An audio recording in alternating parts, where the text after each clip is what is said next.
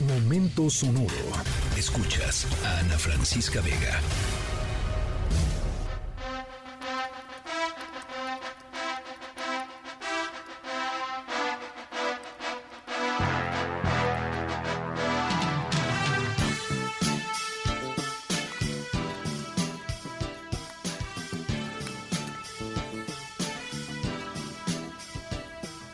Bueno, hoy vamos a platicar de deportes, en específico de boxeo, un deporte que ha, eh, pues tiene muchísima popularidad a nivel mundial y más en los últimos años porque se ha convertido en una de las disciplinas favoritas de muchos youtubers, ¿no? De muchos influencers que se han decidido poner a boxear. Está bien, que hagan ejercicio, todo está bien, qué bueno. Pero, pero, eh, en México siempre ha sido un deporte, pues muy querido por la gente, ¿no? Muy querido por la gente en buena parte por la historia de grandes boxistas eh, mexicanos. El boxeo, de hecho, es el eh, segundo deporte que más medallas olímpicas le ha dado a México, 13 medallas para ser exactos, dos de oro.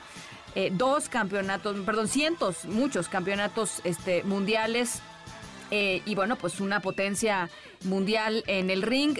Eh, solo detrás de los Estados Unidos. Y miren que hay competencia. Eh.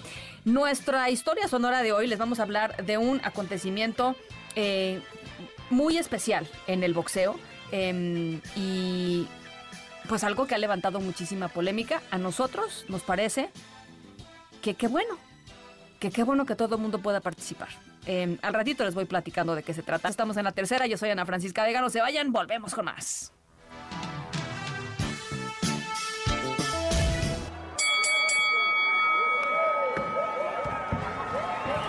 Bueno, pues hoy estamos de fiesta con el boxeo. ¿Se acuerdan nuestra historia sonora de hoy? Porque el Consejo Mundial de Boxeo anunció recientemente que planean abrir una nueva categoría, una nueva categoría para que las personas trans, las personas transgénero, por fin puedan participar en el boxeo a nivel profesional. Hasta el momento, el comisionado del Consejo Mundial de Boxeo, Mauricio Sulaimán, anunció que esta categoría será como las categorías para las personas cisgénero.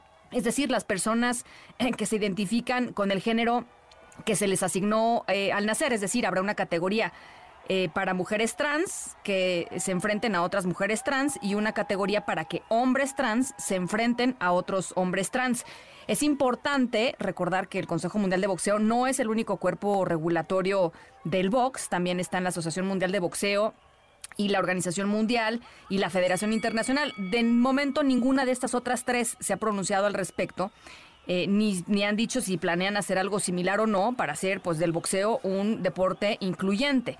Sulaimán dijo que el plan es que para eh, este 2023 arranque esta categoría, así es que invitó a los y a las posibles aspirantes a que estén pues primero eh, pues pendientes, por supuesto, y eh, preparándose para las primeras convocatorias y para que se puedan inscribir de inmediato y ganar eventualmente, pues esto, ¿no? Los, famosísimos cinturones de campeones y campeonas del mundo. Y esa es eh, nuestra, nuestra historia sonora de hoy. Gracias por acompañarnos. Yo soy Ana Francisca Vega, a nombre de todo el equipo de esta tercera emisión. Cuídense mucho, pásenla muy bien este fin de semana y nos escuchamos el próximo lunes 5 de la tarde en punto. Escríbenos en todas las redes. Arroba, Ana F. Vega. Ana Francisca Vega. En. Noticias.